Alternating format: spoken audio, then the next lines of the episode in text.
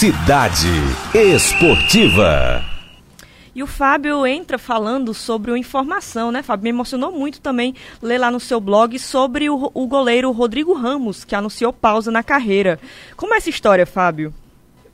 Bom dia, Glenn. Bom dia, Livaldo. Todos os ouvintes da Cidade Verde. Eu fiquei muito emocionado ontem quando o Rodrigo Ramos anunciou, depois dele anunciar nas redes sociais, né, o goleiro do Altos, e já tem 40 anos e uh, uh, no jogo que fez, inclusive, o Altos contra o Vasco, um, um, ótimo jogo que ele fez, talvez um dos melhores da carreira dele pela Copa do Brasil no início do ano. Ele já falava que, tava na, que tá na reta final em aposentadoria. Disse ontem que não se aposentou, mas sofreu familiar, ainda vive esse drama familiar e por conta disso acabou pedindo demissão do Altos, anunciou sua saída para cuidar da família. Ele perdeu a mãe com coronavírus, agora no meio de agosto, numa situação que ninguém ninguém merece perder e ainda mais na situação dele que vivia o aniversário dele e teve que sepultar a própria mãe no mesmo dia. É, eu até deixei o Rodrigo Ramos bem livre para se manifestar ou não, porque esse é um momento muito delicado da vida de qualquer pessoa, mas ele fez questão de gravar uma mensagem para agradecer, inclusive, a torcida do Altos, falar do que ele tem vivido. Eu separei alguns trechos dessa mensagem e vamos ouvir. Olá, Fábio Lima. Olá, amigos da Cidade Verde. É, infelizmente, eu não reuni condições né, de me apresentar ao Altos. Perdi minha mãe no dia 18 de agosto, né, vítima dessa doença terrível aí, né, essa Covid-19. No dia 19 eu enterrei minha mãe, dia 19 de agosto era o meu aniversário. E desde então ficou um vazio muito grande no meu coração, na minha alma, né? Afinal de contas, minha mãe era meu porto seguro, como eu acredito que é a mãe de todos, né? Tenho acompanhado aí a, a, a reapresentação do Altos, conversei com o professor Fernando Toné, conversei com com o presidente do clube, né, o Varton Lacerda, pedi mais alguns dias para poder organizar algumas coisas aqui. Mas infelizmente, é, numa conversa com minha família, né, numa reunião com a minha família, meus filhos e minha esposa, eu achei por bem não retornar nesse momento, né? Resolvi dar esse tempo na carreira, me recuperar emocionalmente. Muito obrigado, agradeço demais o carinho de todos, vocês, né, hum, de Teresina, de Altos, sempre foram muito é, muito amigáveis comigo e eu só tenho a agradecer o carinho de todos.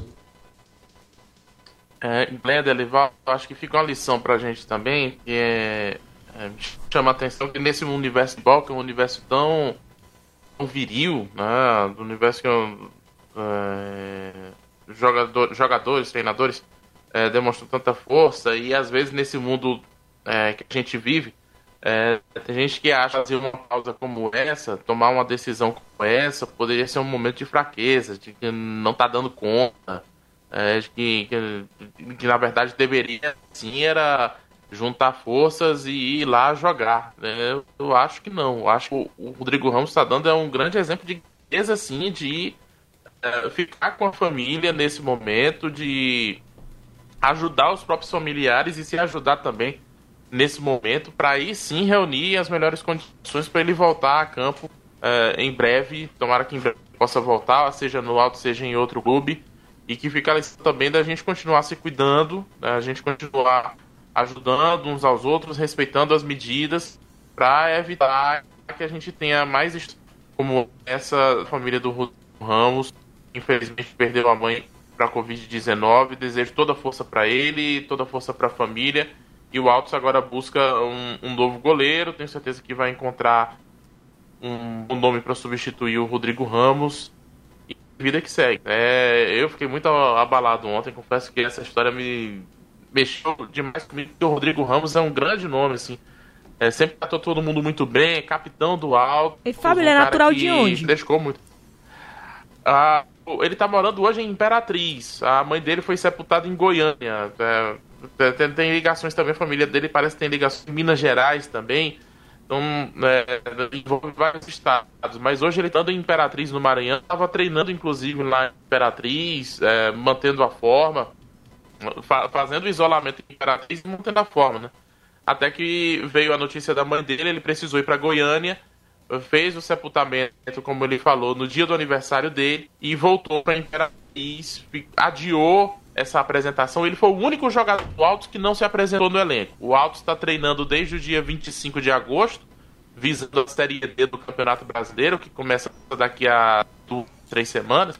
E ele foi o único jogador que não se apresentou. O Altos agora tem que buscar um nome. E eu acho que o próprio Rodrigo Ramos também pensou no próprio Altos de tomar uma decisão o quanto antes, de tomar decisão rápido. O Altos também ter tempo de buscar um outro nome, buscar outro goleiro para disputar o Campeonato Brasileiro da Série D. Então, todas as decisões do Rodrigo foram bem pensadas e mostra a grandeza dele, de, uh, do grande homem que ele é, de líder também do time do Altos, de ter a responsabilidade de tomar essas decisões e de comunicar a todos da forma como fez.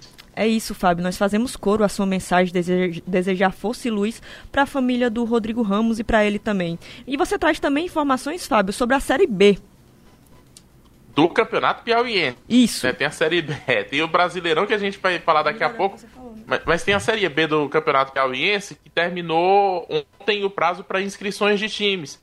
A gente deve ter uma Série B bem diferente do que aconteceu nos últimos anos, de quando teve Série B.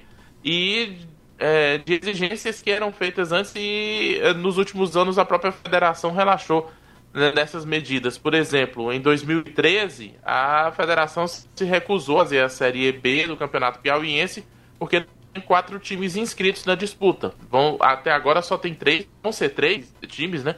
O Fluminense, o Goianense e a novidade que a Sociedade Esportiva Tiradentes voltando ao futebol masculino depois de fazer um trabalho mais sólido nos últimos anos do futebol feminino. Então, Fluminense, Oeirense e Tiradentes vão ser os times que vão disputar essa segunda divisão. Deve ser confirmado hoje à tarde, porque hoje tem a reunião do Conselho Arbitral. A reunião que reúne os participantes para definir regulamento, forma de disputa. Se alguém não concordar com, com as decisões que forem tomadas, não assina a ata do Conselho Arbitral e fica de fora. Mas são três times disputando duas vagas que há do campeonato do ano que vem. Do formato três times, eu acho muito pouco. É, acho que é um formato que não favorece a competição, não favorece a esportividade. É uma seletiva, é, né, Fábio? É, é, é mais uma seletiva do que, uma, é, do que um campeonato mesmo, uma série, né? É, você vai ter um campeonato, Alivaldo, que vai sempre. Vai, você vai ter dois times jogando e um sempre folga na rodada. É, Aí, cara na frente pode chegar lá na frente com um time que não. Uh, por exemplo, pode chegar lá na frente, na reta final, com tudo definido e joga só para cumprir tabela. Que você é, já sabe é um que não vai entrar em campo. É, vira, vira um playoff, né? É, é um formato. Eu preferia quando a federação exigia quatro times. A federação não exige mais. Então é, fica o formato com times que eu confesso que não gosto muito, mas é, é o que temos para agora, inclusive com as condições da pandemia. Né? Porque o time que entra, entra no campeonato vai ter que arcar com testes de Covid-19 dos jogadores, ter que arcar com desinfecção do estádio antes da partida. Tem despesas além de bancar os jogadores, salário, é, alimentação, todas as despesas normais de um time. A Série B do Campeonato Piauiense vai ter despesas extras para essas aí também. Então, é, é, por isso que o Caixara não quis entrar, o Clube também não entra. Então, clubes que poderiam pleitear essa entrada na segunda divisão não vão entrar, temendo até essa questão do contágio, do risco de contágio entre jogadores e a responsabilidade que o time assume é, ao ter os jogadores consigo e poder é, é ter casos de infecção. Né? Mas hoje à tarde a gente tem Fluminense, Oeirense e Tiradentes definindo essa questão da Série B do Campeonato Piauiense. Pronto, Fábio, eu tô querendo acompanhar agora a sétima rodada dos palpites da Série A do Brasileirão. O que é que vocês vão dizer aí? Tô expectativa aqui pro Palmeiras, viu? O jogo do Palmeiras e Inter. Mas vamos lá pros palpites? Eita, hoje, sete da noite, grande Elivaldo, tem clássico, Ceará e Fortaleza. O clássico rei, ó, o meu palpite é 1 um a 1 um. Eu acho que o Fortaleza tá com raiva, tá mordido e vai vencer por 3 a 1 Ceará. Agora o próximo jogo é Sonha. é Fluminense, Fluminense e Atlético de Goiás. Eu cravei 2 a 0 Flusão. Eita. É. Vou botar 3 a 0 só pra ficar diferente de você, Elivaldo. Esse jogo é 7h15 da noite. E no mesmo horário vai ter Goiás e Corinthians, Elivaldo. Corinthians ganha, mesmo jogo sendo lá no Estádio Olímpico de Goiânia. 1 a 0 Corinthians. 1 a 0 Corinthians? É, eu acho que eu Dá um a um. Vou botar um crédito aí pro Goiás, um a um. Só pra não ficar igual ao seu. Além de Goiás e Corinthians, hoje às 8h30 da noite tem Botafogo e Curitiba. Fogão 2, Curitiba 0. Rapaz. Fogão 2 a 1. Curitiba trocou o treinador, né? Vamos ver no que que dá. É. Hoje, 8h30 da noite, Flamengo desfalcado. Gabigol não joga. Tem um jogador do Flamengo também que não foi revelado o nome e tá com Covid-19, testou positivo. E é assim que o Flamengo vai enfrentar o Bahia fora de casa às 8h30 da noite. Complicado Mengão hoje à noite, mas eu acho que a vitória contra o Santos deu um novo gás ao time, por isso vencerá lá no Pituaçu 1 a 0 o Flamengo.